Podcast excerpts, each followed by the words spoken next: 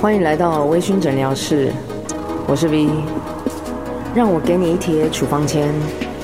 开启今天的疗愈夜晚。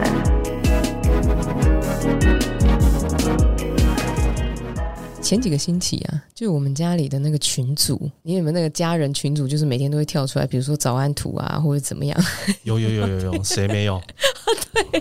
然后我那天就突然看到，呃，我们家的弟弟就是贴了一则新闻这样子，因为在花莲呢有一艘那个赏金船在出海的时候啊，有看到一种轰鱼叫做鬼蝠轰。然后鬼蝠翁它大部分都是很巨型的一个，你知道红鱼不是就长那样，很像对三角形这样，很像翅膀这样。而且他们看到这一只大概是有五六百斤哦，但是这样子的大小，通常它是台在哦金是不是？台阶，对 台阶不是谁北皮啊？用用台 金在它算已，经在算呃，这种红鱼它通常是生活的那个海域是比较深的，它平时是不会出现的，哦但是也是不知道为什么会。可能是有地震啊，或者是什么样的影响，但是我觉得这个东西就是肯定就是跟那个气候变迁有关系这样。哦，有可能。对，因为我最近去考到了这个永续规划师嘛，哎，你好，有序规划师，你好。对，不要这样子，它没有，它是一个认证，好、 OK 认证大家都可以去考。但是就是有些人会一直问我说，你是不是因为最近 SDGs 很夯或者怎么样？这其实这个在 SDGs 还没有在台湾就是这么火热的时候，其实嗯我就蛮有兴趣的。那是因为我之前还在做记者的时候，还记得我之前做记者的那个时段嘛？哎，那时候我认识你了，对不对？哎你哎呃，后期后期对，你在那位大姐的旗下做记者， 对可以说吗？她的名字不能说，还是别好了不。要好。对好，那个时候，因为我们有一系列的报道，我们现在的执政的这个政府，他们在那个绿色这一块，它其实是下了很多的预算，就是在做能源这对件事。对然后那时候我们有采访一系列的太阳能，然后我一直都对太阳能这件事情是很有高度兴趣，我也不知道为什么，我只是纯粹的觉得它是一个可以使用的能源。嗯但是因为我那个时候还不了解说啊，台湾的土地这么小，其实这个发展是很有限。那时候我们一系列大概有七个报道，那我就因此然后认识了，就是某一个也是我现在的好朋友，就是某一间太阳能公司的老板。对，然后我我就听了他一些理念，就是我觉得那些东西是可行的，只是说它有没有办法像国外那样子，因为国外大部分都很大一块地嘛，所以那个太阳能才会有用，它才会对真的有供应对的对对效果。可是因为台湾可能现在都大部分在工厂的，可能是屋顶，或者是说有一些可能像是海边，像是那个西边那我个地，在云林嘉义那边，对对比对较对大片的土地，对。那其实，在台湾确实是有一点困难。不过，我觉得这个议题其实太阳对我们来说好像是很是很稀松平常的事情。对啊，对，然后为什么我们会原本是呃，我们有可能有碳供应电啊，或者是水啊、水力发电、火力发电、啊，为什么会到现在我们才重视到？哎，其实我们的能源平时它就就有了。这个就是从小就会被爸妈骂的一 句话：“不见棺材不掉泪。”对，要到考试了才知道读书。对，哎，你小时候生长在哪？我小时候生长在台中啊，台中沙鹿，哦，那个时候，因为我其实对现在杀戮的那个印象我没有很深刻，那时候没有在 care 这个，因为我们都把旁边的田烧一块空地出来，在那边控 油。那个时候是因为你没有这样子的感觉啊，而且对那啊，时当候然你、没有。你也不太会碰到这些有关气候变迁这种问题吧？那个时候对哪有？对，对你小时候挖一挖，你就觉得哦，就是它就是这样啊，这个永续的概念其实也是在两千年过后国际上比较多的讨论。是，对，在之前大家只停留在一个学术跟研究上面，嗯，但还不见得有一个实际的做法。哦，没错。对啊，因为我对这个永续的这种议题本来就很有兴趣嘛，嗯所以我就常常跟我妈一起在看那些，连我妈都会去看一些 YT 的影片或者是节目。那我妈她就跟我讲了一句话，我觉得这太有趣。她跟我说：“可是我们原住民一直以来都在做这件事、 欸哇，真的 是很 respect。对，你知道我妈是那一种，我们今天如果去买菜，会有一个袋子，塑胶袋、纸袋什么都一样，它可以重复使用到那个塑胶袋完全破掉那一种，因不为它能都装东西为止。对他都会把它清清干净。他就说啊，这个东西还可以装啊，可以装肉，装什么这样。就是我妈是这样子，然后或者是说，哎，像我们阿美族嘛，我们都会去采一些野菜。因难怪为你越看越像阿令呢、哦，真的吗？谢谢，我知道我很漂亮。 他直接超烦， 我知道。好，那你知道，我妈就是那种跟我外婆，我们都被从小被教育，就是说哦，你取之哪里，哦对，，就是你要去感谢这件事情，然后你也不能摘太多，你不能你贪们心。从小被教育取自己哪里就要还回去，对， 我们从小被教育取之不尽，用之不竭。这就是地球现在为什么会变现在这样。是啊，我觉得这件事情其实很严重哎、就是我当我觉得我们家其实好像每天都在做这些事情的时候，哎、为什么大家好像到了什么时候才意识到哦这件事情该做？对啊，对，所以我觉得这个是你看，光是生活在这边，就是在跟我的家乡，其实就是差蛮多的。对，你看我这里台北，台北空气真的很糟，对，对，糟到一个而且反而原住民其实是对环境比较没有这么多破坏的，好像也不知道要破坏什对啊么，我们顶多乱丢玻璃瓶， 但玻璃瓶还可以回收。对，就是 OK 你知道，我每次去买咖啡啊，我妈都说：“哦，你那个，你为什么家里有杯子你就不带去？”但是你知道，我只要一带杯子出门，我每一次都会用丢。哦，就跟我带雨伞一样。对但是就是我可以完全了解说，我妈的想法是为什么她会这样觉得，因为她觉得说我们每天都在做这件事情，那为什么你们现在才是重视这件事？就他们已经内建这个想法在里面了啦。是啊，对，啊，开机城市已经内建在 里面，但这件事情没有办法，这件事情是两千年过后才大家对比较有认 知。我是我因刚好为前阵看一本书，也是一个这个领域很重要的一个学者，嗯说两千年过后，我们才渐渐的需要做一个很重要的工作，就是让企业们知道，你做这件事情永续，它不是成本，它是一个投资。没错，对，那这对件事你要如何在企业内部把它量化出来，然后让企业主感觉到它是可以收到成效的，而这个成效是可以帮助你盈利的。嗯，这件事情是在两千年过后，它才有比较有一个系统化的方式去辅导企业该怎么做。嗯那更不要讲我们小时候的 生活，不会有这些想法。嗯。哎，讲实在，那个时候企业也没有好，我们就讲工厂哈，因为你们西部很多工厂嘛，我们西部这样，西部啊你对我们们西部，那边啊，我西们部，东部 对你们东部，我们东部那边，东部那边真的很难建工厂。像这个西边的平原，它大部分有很多很多工厂。哦，对，你看，你小时候的时候，绝对是不会有那些工厂，应该没有吧？在我的认知里，就是我们那个年纪，应该是没有这么多工厂的吧？不然你要怎么挖那个洞去那边控窑？哦，对啊所以你们是地势的问题，对啊不我对们是地势的问题，不然我跟你讲，像我之前有一阵子，我有一个朋友在找台东的酒厂，这样他就找不到。哦，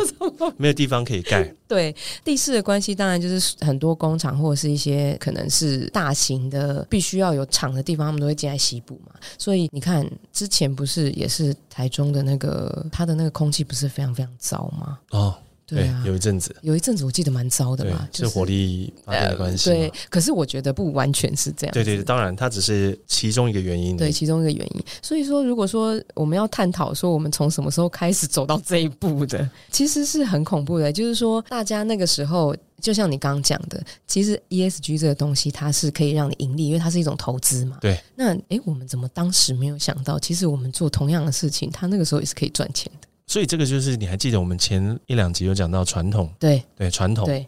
传统也是需要被更新的，嗯传统也是需要被推广的。嗯，那我觉得永续这件事情，它就是让我们回到传统，你怎么对待地球的？对，那只是说我们现在要用更新的方法，嗯让更多人知道，嗯，就这件事情其实是对我们的未来生活有帮助。要不是然，现在动辄一些国家动不动就四十几度、五十几 度，哎、哎很曾几恐何怖时哎、你知道前前阵子我在看新闻的时候，他在讲哦各地什么地方热浪，嗯，他说他最后下了一个结尾是说，接下来就是考验人类生存能力的时候了。嗯，曾几何时，你会听到新闻会这么讲，就是因为气候的关系，我们我们要可能会可被能要反提扑，升对，可能要提升我们的抗旱能力或者是我们耐热能力，嗯，要不然我们人类在这个地球上生存的我们就很容挑易挂战就掉、会哎更大。真的，这个是这个，我觉得真的是很值得思考的一件事。 对啊，我对我来说，因为我小时候生长，人家花莲其实很热，嗯，因为我其实是很已经很不怕热了。但是你看，像这几年这样，哎、我如果不开冷气，我真的会疯掉、哎、嗯我自认为我的耐热程度已经是有够了，可是我出去依然就是觉得天啊，这天气我觉得不是人在过生活，真的，你看这多恐怖！我这两年光中暑的次数，我都觉得我耐热程度大幅脸下降。一直中暑。那你看这些 ESG 现在就是几乎影响所有的产业嘛，欧盟那就那就不用说了，就是所有的人就是一定要做到这件事情。所以你们的酒厂也会有做到这件事嘛？对啊，光是水好了，嗯对，很多的威士忌酒厂都是盖在河流的旁边，对依山傍水嘛。嗯对，最大原因就是因为你可以取得最重要的原料，其中之一水。嗯好，但是因为极端气候的关系，干旱期可能变长，嗯嗯所以其实酒厂在一整年里面生产的时间点都会遇到很多次的水资源不够的问题。当然不是每一间酒厂都会遇到，但以往这个大家从来连想都不会想过的嗯事是情，啊现在都会遇到。嗯那再来就是作物嘛，因为大麦其实比较种植在寒带的地方，所以大概就是在北欧啦，嗯，或者是在俄罗斯这些地方，或是英国纬度比较高嘛，对，所以这些地方才会种大麦。那如果假设它越来越热了，可能对于未来的收获的产量，或是它里面的成分也都会影响。嗯那这些的研究已经都正在开始进行了。嗯，对嗯那只是最直接的影响大概就是水啦，啊，当然了，因为就已经没有水了，对啊，那你要怎么做？大麦可能倒不至于是这么的直接，嗯对，水是比较直接，改变了就是我们自己酒厂，也不是说改变了，就是我们去加强这一块，加强蛮多的，嗯对啊，我觉得 ESG 有一个很重要的，就是或是整个我们这样永续，嗯，它其实很重要的一个概念就是我们回到以前的样子，对对，嗯，它其实没有什么很高深的学问，它就是回到以前的样子。但是因为回很难回去，对所以其实这件事情是非常非常困难。所以你要如何还原你所在的地方当时的生态环境，嗯，它才会是我们要思考的方向。所以，如果你有去过苏格兰，你就会发现，苏格兰现在去跟十年前、二十年前去有哪里不一样吗？它其实看起来都差不多啊，嗯但是气候在悄悄的改变，只是我们没有发现。嗯那你再仔细去看，其实呃，某一个区域可能它的动物、昆虫的物种也逐渐的变少，嗯但你没有发现。 ，OK，对，像这个是在我们眼皮底下每天发生的，但对我们却没有注意到它。对，所以光从这个例子角度去看我们酒厂，呃，我们的酒厂周围附近，我们甚至有设置了几个蜂箱，蜜蜂。哦因，为蜜蜂对生态环境、整个生物链来讲是一个蛮重要的一个昆虫。嗯那我们做这件事情，就是为了让这个生态环境是可以达到够丰富的一个生物多样化嗯。是对，那这件事情它对永续绝对没有一个证明，它是非常直接的帮助。没错，对嗯但是除了这个以外，我们也做了很多其他的，比如说湿地，呃我湿们地把这个我真的们是蒸馏过程当中会产生的一些废液，嗯我们透过这个湿地把它变成干净的水。那干净的水，我们再把它排到河流里面。嗯那如果你是一些比较固态的一些废料，我们就会把它变成是可以拿来做生殖能源的发电。哦，我们再把这个发电去供应我们酒厂附近的一些居民，他他们日常生活。嗯，所以渐渐的，我们酒厂已经可以自给自足。嗯我们自己产生的废料，我们自己解决，而且这些这些废料，我们还可以去产生干净的水，还可 OK，以去产生干净的能源。嗯然后不仅让我们酒酒厂本身可以永续发展，嗯那也可以造福当地的乡里。哎、真的耶！好，当然我不太了解其他酒类品牌的一些，就是他做了多少 SDGs 的一些项目。可是我觉得这个听起来是它一定是很久了，因为湿地，对它并不是一两年、几年，它就是可以产生，然后它会有这样子的一个循环，这不绝对不是一一两年的事情，对对它对一，定是非常长的时间。我们酒厂在两千年过后就已经渐渐的开始这些计划都在进行。嗯那当然，，它每年都会有更多的计划在做。嗯所以其实我们也跟很多保育的一些机构都有合作啦，嗯对，包括我们跟湿地的保护协会，OK，也非常密切的合作。哇，天啊，这个真的是，因为这个是我很关注的话题，所以我就是毕竟你是规划 师，是，然后就是因为这样子，所以我接下来就大概也就只能喝他家。 我这种话还是不要讲好了。对，你可以多喝一点格兰哥尼，是毕竟你是规划师嘛。对，我就多喝对一啊，点。你要多感谢一下这些酒厂。这个倒是真的，因为在我的观念里面，就是其实你知道，很多在做商品，不论是不是酒厂，那它其实它对环境的影响其实是非常非常大的。对，对，你你知道，光是废料，其实我觉得废料这件事情是很严重的。它没有你想象中的说啊，我们就算再省一些什么什么的，你看，光是好，我自己以前是服装产业的，你就知道服装产业它产生的废料有多少。真的，对，所以只要是有商品的东西、有产品的东西，它一定会产生这种东西。那我们要怎么样去把它转换成诶，现在我们可以用的东西，甚至是它那个整个规划下来，它是可以帮助这一间公司是赚钱的，因为对公司就是利益。对对对，所以当我们回来，诶，它还是可以帮公司赚钱的时候，我觉得这个对于品牌的价值来说，就是非常非常高的，而且对我们酒厂更重要，是不是？道为什么吗为什么？为什么？因为呢，我们酒厂的英文名叫 Glengoyne，哎，对，翻成盖尔语的话，它整句话形容的是群雁之谷，哦，意思就是在我们球场的背后的小山丘上面，其实停满了一堆野雁。